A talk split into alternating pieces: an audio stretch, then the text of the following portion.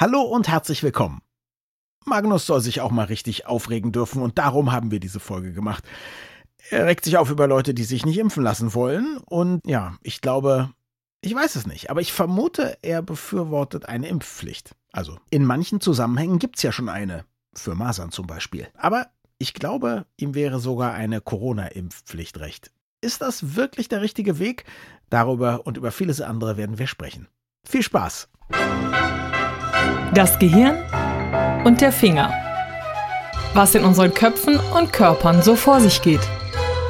Ein Podcast mit Dr. Magnus Heyer und Daniel Finger.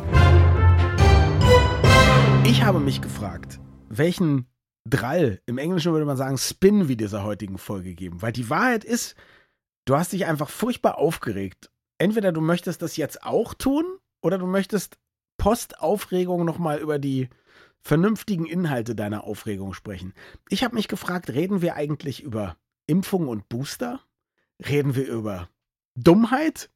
Reden wir über die menschliche Schwäche oder den Sehnsucht nach sozialer Nähe? Oder reden wir über deine Schwiegerurgroßmutter? All das wäre möglich. Was würdest du sagen? Was machen wir heute? Oder wie verbinden wir diese unendliche Themenvielfalt zu Genau. einem bunten Strauß? Keine Ahnung. Dann fangen wir mal an. Also, Quell deiner Aufregung war das Zusammenkommen wahnsinnig vieler Menschen, während die Corona-Inzidenzen jetzt wieder radikal hochgehen. Wenn ich das richtig verstanden habe, ist das so? Es gab doch ein Potpourri an Eindrücken, die dich geärgert haben. Ich war am Samstag in Bonn und in Bonn gab es einen Weihnachtsmarkt, das war ein 2G-Weihnachtsmarkt mit Maske, der war relativ voll. Lass uns dabei bleiben. Also 2G-Weihnachtsmarkt heißt Geimpft, genesen, und mit Maske zusätzlich. Das ist doch eigentlich was, wo man sagen muss, das müsste doch eigentlich deinen Segen finden. ja, zumal es draußen war, wobei es eben nicht ganz draußen ist, weil in diesen Weihnachtsmärkten gibt es ja immer so Glühweinbuden, in die du Ah, ja. reingehst. Aber grundsätzlich ist es eine hauptsächlich draußen Veranstaltung und eine 2G-Veranstaltung mit Maske. Wobei natürlich, wenn man in eine Glühweinbude geht und dort Glühwein trinkt, kann man währenddessen ja keine Maske aufhaben. Ist also auch ein bisschen eine Mogelpackung. Diese Beobachtung ist korrekt, gilt aber ja auch für alle Restaurants und so, bei der du,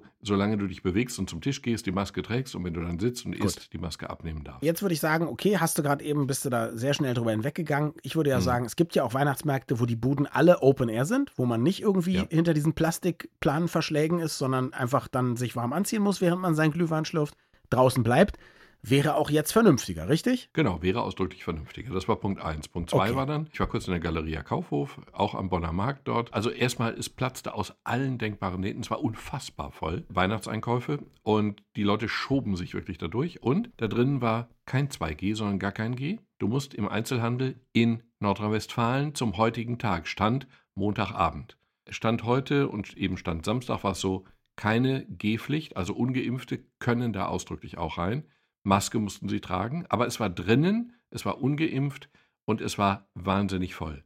Man braucht nicht viel Fantasie, um zu begreifen, dass das eine ganz, ganz schlechte Idee ist. Warum bist du dann trotzdem reingegangen? Du bist ja ein Mensch, du hast einen Computer. Gut, deine Internetverbindung ist nicht besonders gut, aber zum Online-Shopping reicht's. Was für eine Unverschämtheit. Dazu muss man anmerken, dass meine Uploadrate jedes Mal, wenn wir einen Podcast aufnehmen, nicht den Segen von Herrn Finger findet, der sich Zu dann Recht. in übelster Form, in übelster Form über meine hochmoderne Technik lustig macht, die ich allerdings schon abgedatet habe. Ich muss es nur installieren. Klammer zu. Ich muss es nur noch. Genau.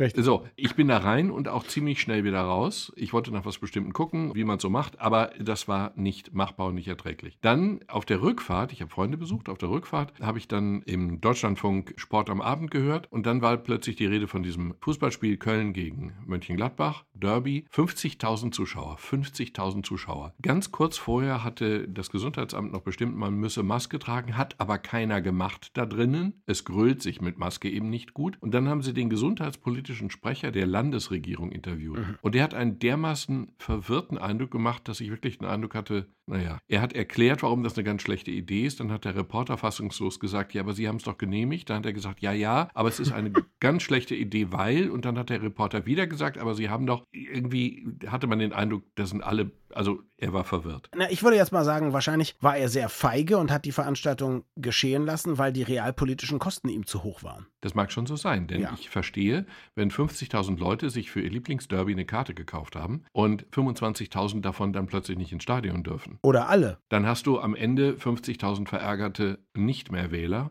Das ist dann schon unangenehm, kann ich verstehen. Aber wenn du dann stattdessen 5000 Tote hast, ist es auch eine hohe Folgerechnung. Auch schlechte PR. Auch schlechte PR. Und dann hatte ich noch im Hinterkopf, dass die in Köln, wiederum Köln, Köln ist ja bekannt durch den 11.11., .11., wo sie dann ja aus allen Hemmnissen herausgetreten sind. Und dann hatten sie auch sehr, sehr große Infektionszahlen. Und dann kam das Gesundheitsamt mit der Verfolgung nicht hinterher. Furchtbar gelaufen. Also jetzt in dieser Woche findet dann noch das schöne Weihnachtsoratorium von Bach statt, und zwar in der Kölner Philharmonie. Unter voller Bestuhlung, also nicht Schachbrett oder sowas, sondern volle Bestuhlung mit großem Chor, ungefähr 50 Leute. Wir verhalten uns so, als hätten wir keine Pandemie, aber wir haben sie. Dann lass mich doch mal fragen, woher kommt das deiner Meinung nach? Ich weiß nicht, woher das kommt. Ich verstehe diese Dinge nicht mehr. Dann biete ich dir was an. Wenn du sagst, du weißt nicht, was ja selten genug ist, immerhin bist du ja Mediziner. Ihr wisst ja immer. ja, aber ich biete dir mal was an. Also, es gibt die Leute, die Impfgegner sind, die in der Regel glauben, Corona ist gar nicht so schlimm. Oder die Impfung ist schlimmer als die Krankheit. Genau, aber ich würde sagen, in der Regel kommt man ja nur darauf, wenn man auch glaubt, die Krankheit ist gar nicht so schlimm. Das Ja, ist das das eine. stimmt. und das heißt dann eben, ja, dann kriege ich das halt, danach bin ich ja auch immun, dann habe ich halt sowas wie eine Grippe und so, dann, ja, so, das ist ja das Denken. Das sind die einen. Die anderen sind die, die sagen, ja, ich bin ja doppelt geimpft jetzt. Ich bin ja total vernünftig. Ich bin doppelt geimpft und ich habe vielleicht sogar schon meinen Booster. Also kann mir ja nichts passieren. Die bei das Gehirn und der Finger sagen ja auch dauernd, man kann dann zwar noch erkranken, aber man landet nicht auf der Intensivstation und in der Regel geht es einem auch gar nicht so wahnsinnig schlecht zu Hause. Das wäre doch eine mögliche Erklärung für diese Massenaufläufe, oder? Beides ist eine mögliche Erklärung. Das dritte sind die Leute Baptisten im Bergischen Land, habe ich gehört.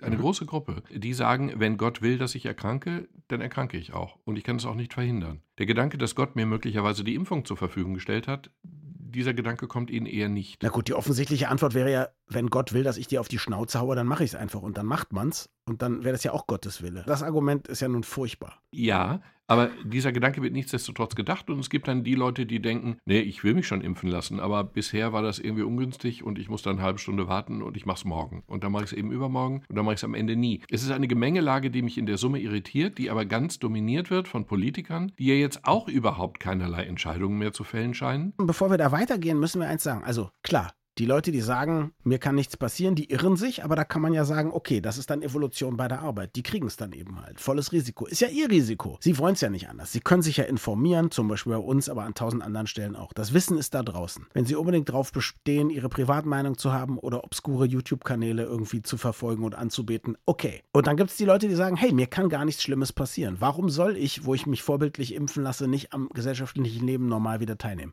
Was ist daran falsch? Warum ist das ein Denkfehler deiner Meinung nach? Nee, der Denkfehler ist, dass wir uns das leisten könnten, wenn wir eine sehr große Zahl von Geimpften hätten, wie es sie übrigens gibt in Portugal oder in Spanien oder in Mhm. Italien. Das ist ganz anders gelaufen, aus Gründen, die ich nicht verstehe, wirklich nicht verstehe. Nur da sind die Zahlen so, dass man sich ein öffentliches Leben erlauben kann. Ja. Mhm. Aber wir können es eben nicht, weil die Zahlen ausdrücklich nicht ausreichen. Und wenn du geimpft bist, ist es so, dass du zwar mit an Sicherheit grenzender Wahrscheinlichkeit keinen schweren Verlauf der Krankheit kriegen wirst. Das gilt, ehrlich gesagt, für die bisher bekannten Varianten. Die neue Variante, die sogenannte Omikron-Variante, ist in diesem Zusammenhang noch nicht eindeutig einzuordnen. Wahrscheinlich hilft es auch da, aber sicher ist es nicht. Also insofern, durch die neue Variante stellt sich die Frage tatsächlich noch einmal neu. Insofern, die Impfung ist eine Hilfe, aber sie ist definitiv keine Rüstung, die zuverlässig ist. Die hat große Lücken. Und für mich das Argument, das hast du jetzt nicht gebracht, aber das ist immer das Argument, selbst wenn ich um mich keine Angst habe und wenn ich vielleicht den Leuten, die unvernünftig sind, das sogar gönnen würde, ja, ist bei mir nicht so übrigens, aber es gibt ja Mhm. viele Leute, die sagen, ja, boah, dann sollen die doch und so. Die Chance, dass ich mich mit einer möglicherweise doch infektiöseren Variante selber infiziere und dann wo auch immer, weil ich es eben nicht ganz verhindern kann, weil jemand zu nah bei mir steht, ein alter Mensch oder so, dass ich jemanden infiziere, der vielleicht besonders empfindlich, ihr Mediziner sagt ja gern, vulnerabel ist und dann stirbt, weil ich das vielleicht übertragen habe, obwohl es mir eigentlich gut geht. Da hilft mir ja auch nicht, dass ich sage, Mensch, ich war jetzt mehrfach geimpft oder sogar geboostet. Eigentlich habe ich ja alles richtig gemacht. Wenn ich noch was dazu tun kann, um möglicherweise verletzliche Leute zu schützen, manche, die können sich ja auch nicht impfen lassen mit einer Immunschwäche zum Beispiel oder so, dann würde ich erst mal sagen, dann muss man da eigentlich mitmachen. Das ist dann eben gesellschaftliche Verantwortung. Würde ich so sehen. Würde ich ausdrücklich so sehen. Zumal, wenn ich tatsächlich die Krankheit kriege und wenn ich sie stark kriege, wenn ich ins Krankenhaus muss, dann blockiere ich dort einen Intensivplatz. Und es wird so sein, dass wir Dinge absagen müssen, weil wir nicht genug Intensivbetten haben. Also am Ende sterben auch Leute an einem nicht transplantierten Herz oder so. Eine Überlastung des Gesundheitswesens kann keine guten Folgen haben. So kann man es einfach sagen. Ne? Kann nicht haben, wird es nicht haben und Ja. wir werden es spüren. Wir werden es wirklich spüren. Und das ist in der Summe, finde ich, total irritierend, weil es alles so irrational ist. Und darüber so hinwegzugehen im Sinne von, so schlimm kann es nicht sein, sonst würden die Politiker ja auch was machen. Mich irritiert es wirklich und es ängstigt mich zunehmend und es lässt mich zum Teil am Frontalhirn gewisser Teile der Bevölkerung ein bisschen zweifeln. Du kannst sie ja untersuchen, du bist ja Neurologe. Vielleicht ist da was nicht in Ordnung. Jetzt hast du mir unglaublich charmant ein Foto geschickt vom Impfschein deiner Schwiegerurgroßmutter. Ist das die Bezeichnung? Das ist meine Schwiegerurgroßmutter, genau. Wahnsinn. Helene Müller. Helene Müller wurde, ich lese jetzt vor, das ist der Impfschein Nummer 10 übrigens. Mhm. Impfbezirk Bremen, Impfliste Nummer 10, ich bitte um Entschuldigung. Helene Müller, geboren den 23. Februar 1884, wurde am, glaube 16., das kann ich nicht genau sehen, zum ersten Mal mit Erfolg geimpft. Und jetzt kommt ein schöner Satz durch die Impfung ist der gesetzlichen Pflicht genügt. Und wenn man das umblättert, es steht hier ganz viel, es steht übrigens nicht gegen was geimpft wird, mhm. was auch logisch ist, weil es eben nur eine einzige Impfung gab, nämlich gegen Pocken. Okay. Hier hinten steht, Eltern, Pflegeeltern und Vormünder, deren Kinder oder Pflegebefohlene ohne gesetzlichen Grund und trotz erfolgter amtlicher Aufforderung der Impfung oder der ihr folgenden Gestellung entzogen geblieben sind, haben Geldstrafe oder Haft verwirkt. Verwirkt ist ein komischer Begriff. Wir benutzen den heute anders, ne? Mhm. Genau, wir benutzen ihn heute quasi umgekehrt. Aber es gab zu diesem Zeitpunkt eine Impfpflicht. Und das war auch nötig, denn die hatten vorher eine Epidemie im Deutschen Reich, eine Pockenepidemie mit 180.000 Toten. In einem Deutschen Reich, das aber sehr viel weniger Einwohner hatte als Deutschland mhm, heute. Klar. Das war schon ein riesiges Problem. Und dieses Problem hat man dann wirklich durch die Impfung einfach ausradiert. Ja, und es gab offensichtlich eine Impfpflicht. Möchtest du mir da etwas zu sagen? Hast du diesen Schein zufällig rausgesucht wegen der nostalgischen Wirkung? Oder ist deine Meinung jetzt, es reicht, wir brauchen jetzt eine Impfpflicht? Ich habe ihn tatsächlich völlig zufällig gefunden. Ich habe was anderes gesucht, was aber auch mit Impfung zu tun hatte. Ich habe ihn zufällig gefunden. Ich finde es bemerkenswert, dass es damals schon eine Impfpflicht gab und die auch umgesetzt wurde. Relativ drastisch übrigens zum Teil. Und ich finde es auch bemerkenswert, ich habe mal geguckt, es ist ja nicht so, wenn wir jetzt eine Impfpflicht einführen würden mit BioNTech oder überhaupt mit Corona-Impfstoffen, welchen auch immer. Es ist nicht so, dass wir dann das einzige Land der Welt sind. Es gibt über 100 Länder, in denen es eine Impfpflicht für eines oder mehrere Präparate gibt gegen verschiedene Krankheiten. Also die Impfpflicht ist nicht die Ausnahme, sondern eher die Regel als die Ausnahme. Ich weiß übrigens auch gar nicht, ob es da eine Impfpflicht gab, aber ich weiß zum Beispiel, dass in meiner Klasse, als ich zur Grundschule ging, glaube ich, gab es die Schluckimpfung gegen Polio gegen Kinderlähmung. Ich bekam ich, die auch, ich fand die toll. War es eine Pflicht oder nicht? Aber es war jedenfalls klar, die gesamte Klasse ging. Es gab auch keine Diskussion darüber, ob man das mitmacht oder nicht mitmacht. Das war das Irritierende. Nein, das ist das Irritierende. Es gab die Diskussion damals nicht. Wobei, vielleicht haben wir sie nur nicht bemerkt. Denn bei der Impfpflicht im Deutschen Reich gegen Pocken, da gab es tatsächlich massiven Widerstand. Die Leute hatten Angst vor dieser Impfung, weil sie einfach neu war. Es war die Kuhpockenimpfung. Und sie hatten Angst davor zum Teil, dass sie sich in Kühe verwandeln oder Kühen ähnlich werden. Das ist kein Scherz. Und es gab ganz organisierte Impfgegnerschaften. Es gab eine Impfgegnerzeitschrift. Es gab Organisationen, die gegen das Impfen zu Felde zogen. Also es gab einen Widerstand, der dem heutigen sehr, sehr vergleichbar scheint. Und das war immerhin noch bevor die Anthroposophie so richtig entwickelt war in Deutschland. Ja. Und äh, trotzdem. ja, die Anthroposophie übrigens, ich habe jetzt von und über Steiner gelesen. Das Interessante bei Steiner ist, dass er gar nicht per se gegen die Impfung ist, sondern dass er sagt, dass die Impfung, ich kann es jetzt nicht wörtlich wiedergeben, wie soll ich sagen, die Integrität des Körpers stört, aber dass sie bei Anthroposophen weil sie eben Anthroposophen und als solche gefestigt sind, die Integrität nicht stört oder kaum stört, sodass eigentlich Anthroposophen die einzigen sind, die geimpft werden können. So Steiner. Bei Rudolf Steiner da gibt es einiges, was ich für sehr positiv halte und anderes, was ich deutlich für nicht so positiv halte. Aber ich weiß, dass zumindest aus dem Kreis der Anthroposophen ja auch diese Idee kommt, dass es super ist, wenn Kinder Krankheiten durchleben, statt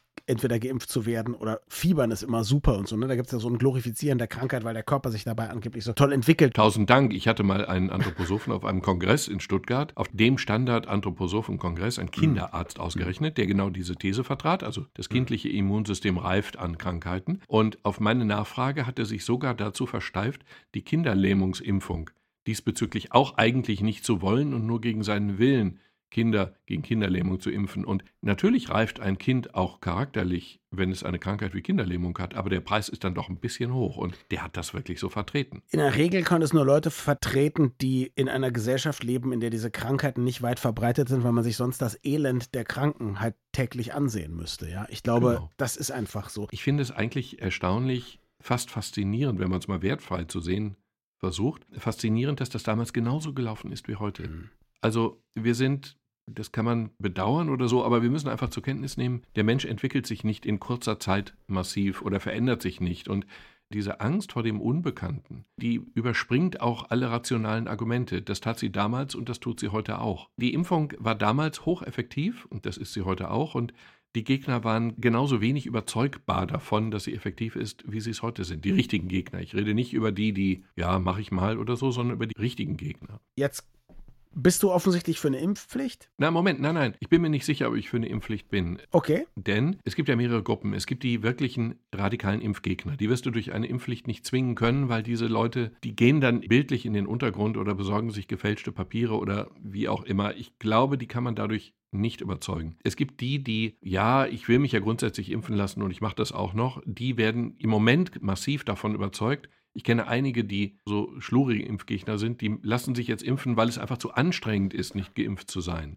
Mhm. Auch innerhalb des Betriebs und dann muss man da immer einen Test machen und dann guckt der Arbeitgeber blöd, weil er den Test bezahlen muss und die Kollegen gucken blöd, weil die auch einen Test machen müssen und so weiter und so fort. Die kriegt man dadurch nicht. Insofern glaube ich, dass unser jetziger Weg vielleicht ein ganz guter ist. Ich glaube, eine Impfpflicht in sich bringt uns da nicht weiter und vertieft diesen Graben zwischen diesen extremen noch weiter, was blöd wäre. Lass es mich mal so sagen. Ich denke ähnlich wie du, aber das heißt, du bist dann für das, was ich mal so, na, ich nenne das so ein bisschen spöttisch, faktische Impfpflicht. Wenn man nicht geimpft ist dann darf man fast gar nichts mehr machen. Also möglicherweise sogar nur noch zu bestimmten Zeiten in den Supermarkt oder so, keine Teilnahme am öffentlichen Leben, keine öffentlichen Verkehrsmittel möglicherweise mehr benutzen. Also weil da können sich ja viele Leute anstecken. Das heißt, im Prinzip ist es so, dass du, wenn du nicht über unglaublich viele Ressourcen verfügst, du dann de facto dich impfen musst, um kein Scheißleben zu haben. Oder wenn man jetzt mal ehrlich ist, das ist schon sowas, was dir vorschwebt. Wenn man ehrlich ist, ist das ja auch der Gedanke, der jetzt gerade relativ weiträumig gedacht wird. Und wenn man jetzt zynisch weitergehen würde, nicht mehr einkaufen, nicht mehr ins Kino, nicht mehr ins Theater, nicht mehr zum Friseur, jetzt wird es unangenehm, nicht mehr ins Nagelstudio, jetzt wird es unerträglich. Also ja, so läuft es ja, darauf läuft es ja jetzt hinaus. Nur wahrscheinlich läuft es jetzt im ersten Schritt darauf hinaus, dass alle nicht mehr zum Friseur dürfen oder nicht mehr ins Theater dürfen. Und das ist dann natürlich auch ärgerlich, weil in Portugal dürfen die ins Theater. Ich will gar nicht deine Position kritisieren, ja. Wir haben uns darüber nicht abgesprochen, aber ich habe eine ganz ähnliche Position. Ich wollte es jetzt auch deshalb mal so ein bisschen zuspitzen, ja, weil ich selber mhm. eben gar nicht so sicher bin, ob das das Richtige ist. Sind wir jetzt nicht genauso feige eigentlich wie die Politiker, die das dann nicht entscheiden? Wenn man sagt, man knechtet die Leute so, dass es praktisch de facto eine Impfpflicht ist, dann hassen sie ja eh denjenigen, der das irgendwie ins Leben gerufen hat. Ob jetzt de facto oder nicht de facto, dann zu sagen, naja, also auf dem Papier musst du dich nicht impfen lassen, das nutzt dir nichts. Und es wird natürlich auch die kriminelle Energie der Leute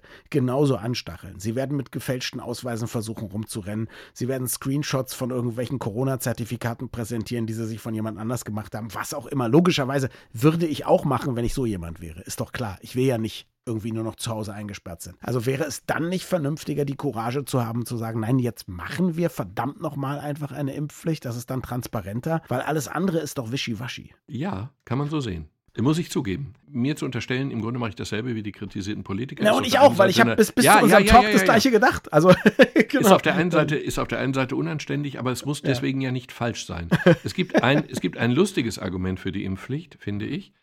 Ähm, es gibt viele Leute, die sich so ein bisschen verrannt haben mhm. in ihre Gegnerschaft. Also nicht die ganz hartleibigen, aber die so häufig gesagt haben, ich lasse mich doch nicht impfen, dass sie da auch nicht wieder raus können. Nicht gut raus können, ja. Mhm. Und wenn wir jetzt eine Impfpflicht haben, dann können die quasi hoch erhobenen Hauptes sagen, gut, ich lasse das jetzt machen, aber nur weil ihr mich gezwungen habt. Ich ja. gebe klein bei, ich weiche der Gewalt. Und viele, glaube ich, sind auch erleichtert über diese Androhung von Gewalt, die ihnen in Wirklichkeit einen würdevollen Weg ins Impfzentrum oder in die Arztpraxis ermöglicht. Das spreche ein bisschen dafür. Ich habe keine Patentlösung, du hast keine Patentlösung. Wir müssen uns dankenswerterweise auch nicht entscheiden. Nur, ich glaube, wir müssen was tun, wir müssen unbedingt was tun und wir müssen jetzt aus allen Rohren impfen und boostern, weil nach allem, was wir wissen, ist die Boosterung oder die Impfung sowieso natürlich, aber die Boosterung im Grunde unsere Chance, auch gegen den neuen Subtyp einigermaßen sauber zu bestehen. Und Insofern, ich würde in Einkaufszentren impfen und werde das jetzt auch tun. Ich würde in Einkaufszentren impfen und ich würde den Leuten eine Currywurst bieten, wenn es sein muss. Oder bei uns in Kastrop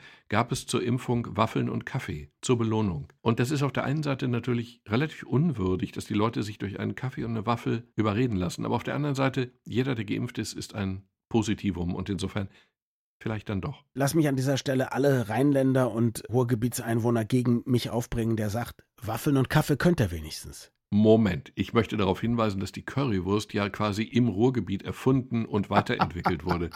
Und diese These, von der ich mal gehört habe, dass sie aus Berlin stammen solle, ich meine, Entschuldigung, wir haben ja schon eine gewisse Grundsachlichkeit. Also bei dem, Gespräch. bei dem also da wollen wir ja historischen, jetzt. bei dem historischen Halbwissen Schrägstrich Geschichtsfälschung ist es ein Wunder, dass du nicht Impfgegner bist. Danke fürs Zuhören und bis zum nächsten Mal. Wir freuen uns immer über Feedback an mail@gehirnfinger.de.